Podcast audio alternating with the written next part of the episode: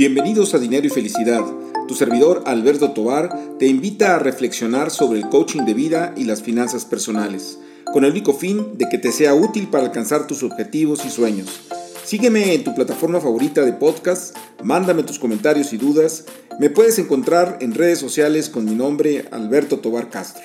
Comenzamos. Hola, pues bien, de nuevo aquí con ustedes, eh, como siempre, los invitados de, lujo. En esta ocasión eh, tenemos el honor de tener con nosotros a Emilio Guzmán, quien es el vicepresidente ejecutivo y director general de Relaciones con Inversionistas de Houston eh, EB5, que EB5 en, en Texas. Y bueno, eh, particularmente ellos están ofreciendo inversiones para quienes deseen obtener su residencia permanente en Estados Unidos. Quiere decir que, bueno, Emilio tiene una amplia experiencia en, este, en este asunto, en, este, en, esta, en esta posibilidad. Este, y bueno, vamos a poder eh, tener el, el honor de platicar con él. Emilio, muchas gracias por aceptar la invitación. Gracias a ti, Alberto. Buenos días. Encantado de estar aquí y poder platicar a detalle de esta oportunidad de, inversión y oportunidad de vida para muchas familias.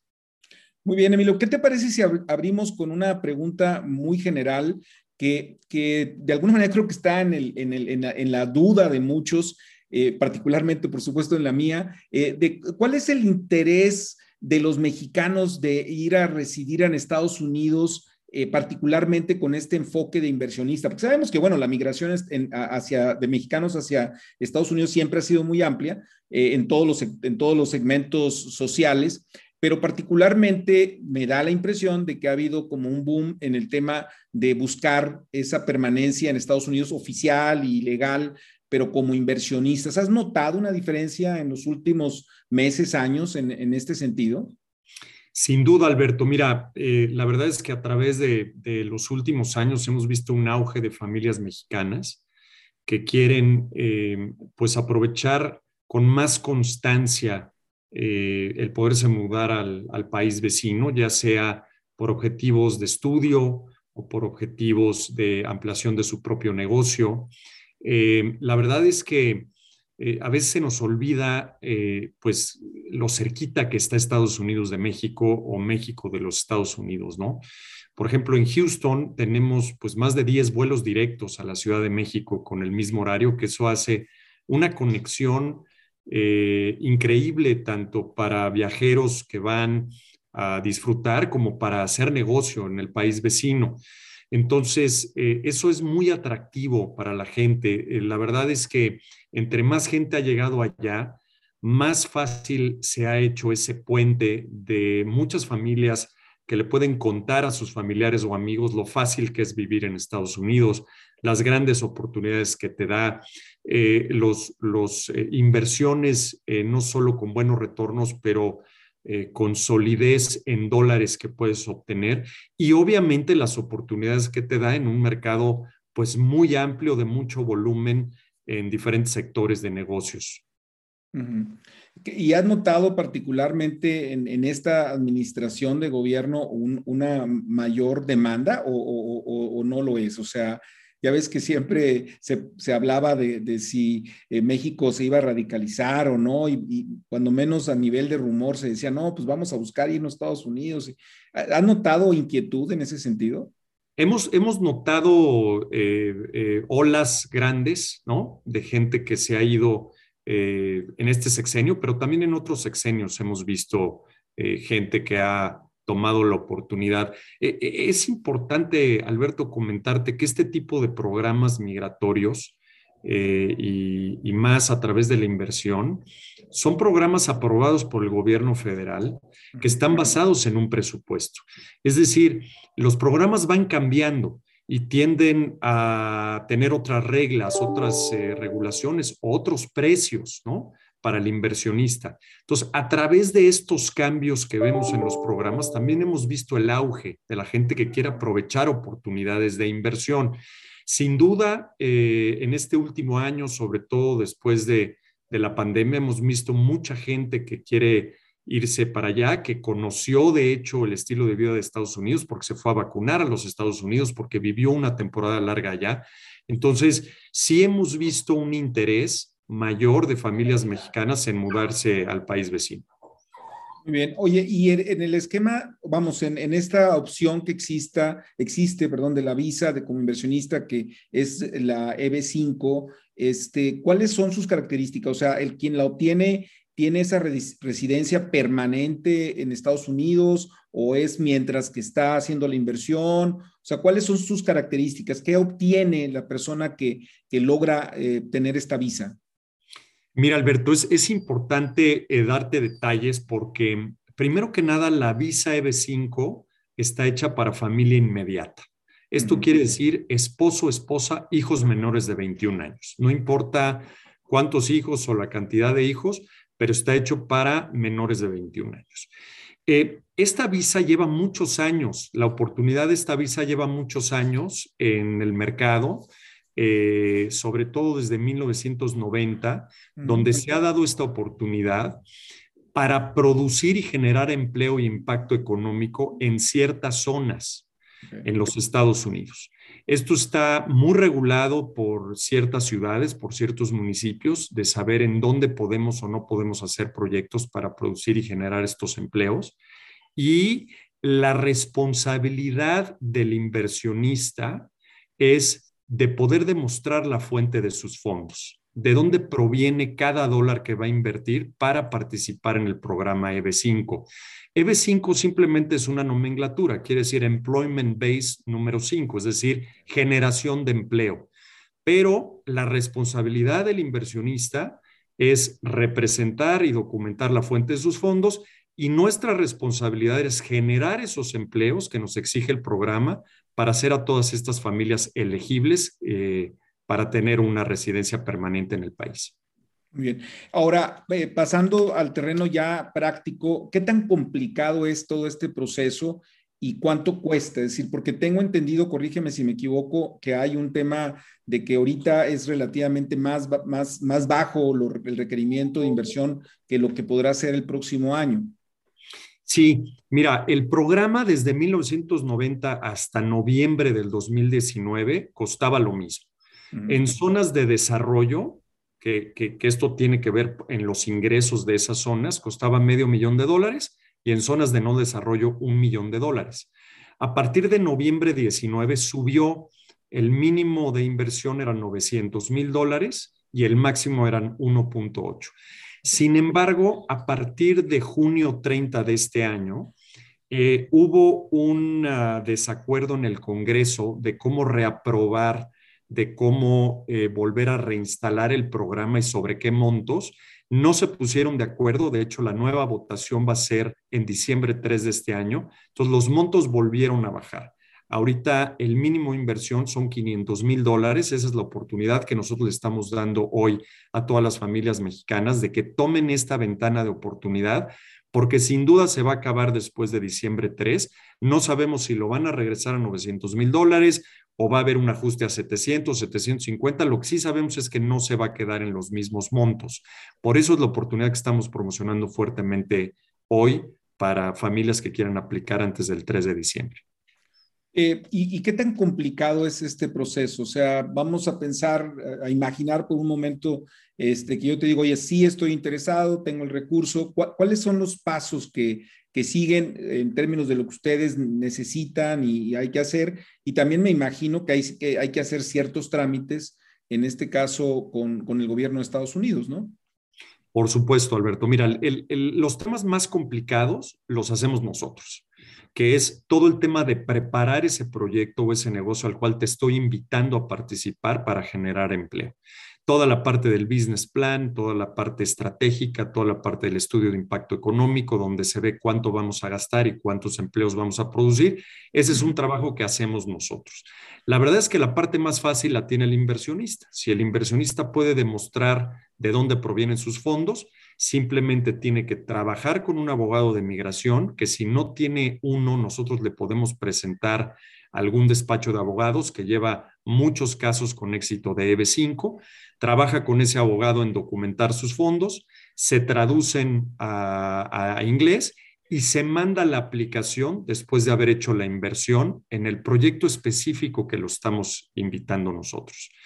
Una vez que se manda esa aplicación, esa aplicación tiene más o menos eh, como 18 a 24 meses en ser aprobada por el gobierno federal.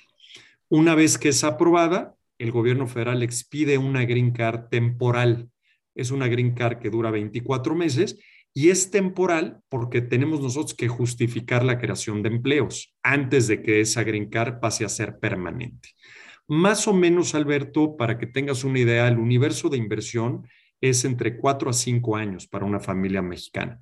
Hemos visto casos de menos tiempo, hemos visto casos de un poco de más tiempo, todo depende de la demanda y de la cantidad de aplicaciones que está recibiendo el gobierno en ese momento. Ahora bien, este quiere decir que, que bueno, son 18 o 24 meses. Es, eso no implicaría que ya ahorita, por ejemplo, estaría fuera de, posibilidades la, de los 500 mil dólares o es ya en el momento en que se manda la solicitud se congela ese requerimiento. Este... Es correcto, es correcto, Alberto. En el momento que se mande la solicitud es cuando se congela el monto dependiendo de la regla en ese momento del programa. Entonces, si la gente aplica antes de diciembre 3 sobre 500 mil dólares, eso es lo que, lo que el gobierno toma. Si el monto cambia en diciembre 4 y la solicitud entra en diciembre 4 en adelante, bueno, pues ya es a través de los nuevos. Ahora, ¿cuáles serían las recomendaciones que podrías tú hacerle a, a estas personas inversionistas que, este, que, quieren hacerlo en términos de, en, qué darse cuenta de que no vaya a haber alguna estafa en el proceso. Acá a México han llegado muchos promotores de, y digo muchos, no, no sé el número, ¿verdad? Pero han llegado diferentes promotores de inversión en Estados Unidos y hacen una convocatoria en un hotel en, en, en alguna ciudad y llaman a los inversionistas, es decir, eh, ¿cómo, ¿cómo estar seguros? Porque finalmente, digo, 500 mil dólares o un millón de dólares no es poco dinero, ¿no? Entonces, ¿cómo, poder tener esa certeza de que las cosas van a, van a caminar bien? Mira, yo, yo te diría dos cosas, Alberto. La primera es eh, revisar la reputación del grupo donde se está invirtiendo. Nosotros llevamos más de 10 años, más de un billón de dólares en proyectos, más de 1.300 green cards otorgadas, pero yo creo que lo más importante que, es un diferenciador y que la gente se debería de fijar es si ese promotor es un broker de alguien más, si simplemente está promocionando una inversión para alguien más. ¿Eso qué quiere decir? Que, no tiene verdadera eh, inversión de sus propios fondos en el proyecto que te están invitando. En nuestro caso es diferente. Nosotros somos el desarrollador inmobiliario y el centro regional para poderte aceptar tu inversión EB5 o el empresario detrás de todos nuestros proyectos, si no son mobiliarios, para poderte invitar a participar con nosotros. Es decir, vamos de la mano siempre en la inversión. Si el inversionista invirtió 500 mil dólares, seguramente nosotros invertimos el doble, el triple o mucho más dinero en ese proyecto en específico. Entonces, estamos perfectamente bien integrados en nuestra operación y tenemos a la mano toda la información para, del negocio para que el cliente pueda estar tranquilo de su inversión. Entiendo casos que han pasado muy frustrantes de gente que ha pues estafado o engañado a la gente, pero pues es gente que coloca capital para alguien más, no tiene un interés real de ese negocio. Eh, yo, yo te diría que esas dos cosas son las que como inversionista yo pondría mucho ojo, el track record del grupo que me está invitando y si o no es el dueño del proyecto al que me están invitando, que es completamente diferente a simplemente colocar dinero a través de un broker, ¿no? Claro.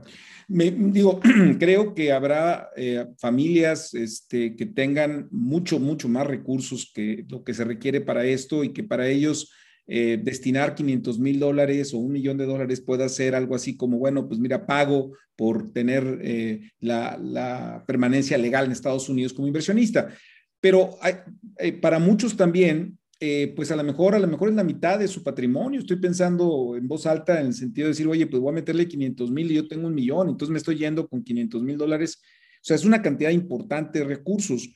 Este, ¿cómo, ¿Cómo está el tema de la inversión en sí misma? Porque son dos momentos, así como yo lo ubico. O sea, por un lado decir, bueno, quiero ir a residir a Estados Unidos, pero por otro lado es la inversión. O sea, ¿Cuáles son los rendimientos que genera esta inversión? ¿En qué sectores particularmente se, se hacen este tipo de inversiones? Son, ¿Es una inversión que se congela de, de forever and ever o, o, es, o es una inversión que se recupera? ¿Hay ganancias, no hay ganancias? ¿Qué me puedes decir en relación a eso? Es, es muy interesante tu pregunta porque además eh, aquí viene una combinación doblemente interesante, que hay un programa migratorio al cual estás siendo parte mediante tu inversión. No es como una inversión normal. Sin embargo, por supuesto que nosotros te pagamos un rendimiento, dependiendo del proyecto que entres, ¿no? Tenemos nosotros proyectos de bienes raíces, solamente hacemos eh, torres de condominios de lujo, hoteles boutiques y este tipo de categorías. Y por el otro lado, eh, somos industriales, tenemos eh, fabricación y eh, colocación de porcelana en formatos grandes. Somos el único grupo en Estados Unidos que tiene este tipo de distribución y fabricación. Es lo que se conoce en México como el porcelanato, pero en formatos gigantes de 3 metros 10 por 1,50, eh, donde estamos ya instalando en aeropuertos, instalando en oficinas, instalando en casas, en baños, en, en chimeneas, en fin, tiene una aplicación extraordinaria porque además pues, es un producto hecho por el hombre, no talas la tierra, tienes un 20% de ahorro si lo comparas con las piedras naturales, en fin, te puedo ahí dar una plática mucho más específica a este respecto. Pero nosotros eh, eh, rara vez te invitamos a algo que no tenemos probado o que no tenemos ya fondeado. Eh, no hemos promocionado ningún proyecto inmobiliario el cual no se ha realizado. Todos los hemos hecho, todos los empleos que manda el programa están ahí.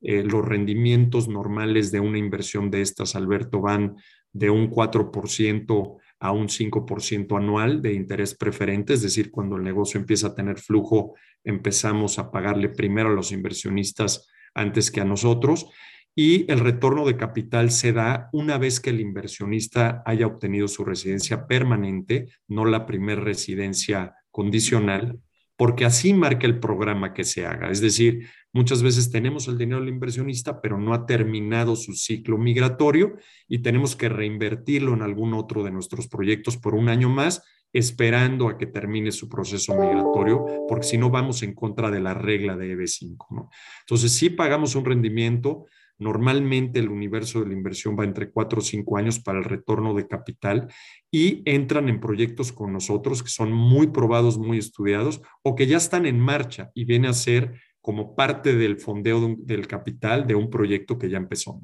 Claro. O sea, y digo, es muy obvio, pero quiero nada más eh, puntualizarlo. Estamos hablando de un rendimiento de 4 o 5% en dólares.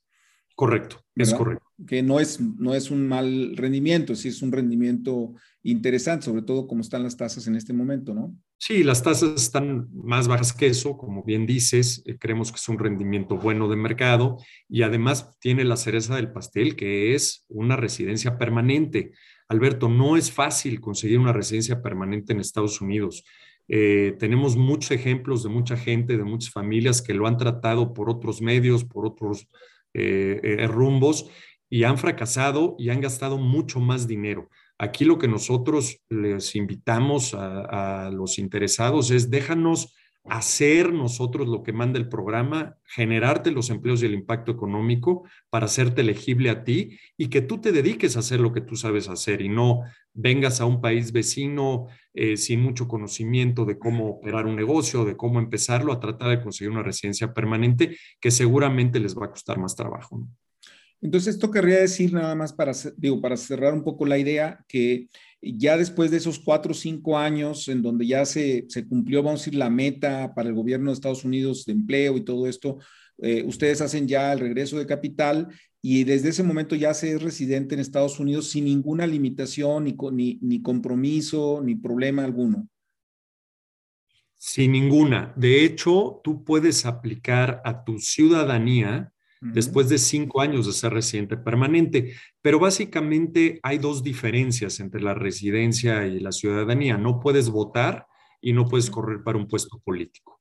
Fuera de esas dos, puedes obtener beneficios de créditos bancarios, puedes obtener beneficios de becas eh, para estudiantes, eh, en fin, eres un residente ya del país y tienes todas las de la ley para conseguir empleo o hacer tus propios empleos, hacer tu propio negocio. ¿no? Tu propio negocio. Ahora, este, es obvio también, pero quiero puntualizarlo porque a veces pareciera ser como, como una especie de, de fee para poder entrar a Estados Unidos, pero ese recurso tiene un riesgo, por supuesto, ¿no? O sea, dependiendo en dónde se ha depositado, pues puede perder dinero si, si el proyecto como tal no, no funcionó, este, o el mercado, porque no sabemos también con estas crisis internacionales de repente, este, que pueda generar un problema. O sea, no hay una garantía tampoco de rendimiento, ¿verdad? Nada más para dejarlo claro, ¿verdad? Por supuesto, Alberto. Mira, eh, de hecho el programa migratorio manda a que el dinero entre a riesgo. Entonces, no te lo podemos garantizar porque entraste a un programa que tiene ciertas reglas blanco y negro que estamos siguiendo. Sin embargo, Nuevamente, yo lo que le digo a nuestros inversionistas que han confiado en nosotros es, pregunten por nosotros, ¿no? Les podemos dar referencias, tanto bancarias como de otros inversionistas, como de eh, alianzas que hemos hecho, gente que nos conoce de muchos años, ¿no? Este, tenemos más de 25 años viviendo en Estados Unidos, conocemos perfectamente bien las reglas y, tenemos una, una reputación que habla por sí sola. Entonces, eh, eh, claro, hay un riesgo como cualquier negocio, cualquier industria, cualquier mercado puede subir y bajar, pero tratamos de entrar a las ciudades, sobre todo con el negocio de porcelana, más fuertes en Estados Unidos, en donde sabemos que hay una necesidad y una oportunidad eh, buena y a la mano para que no suceda esto y podamos regresar en tiempo y forma el recurso que se invirtió con nosotros. Muy bien. Emilio, si hay alguien que quisiera este, contactar con ustedes, ¿de qué manera lo puede hacer?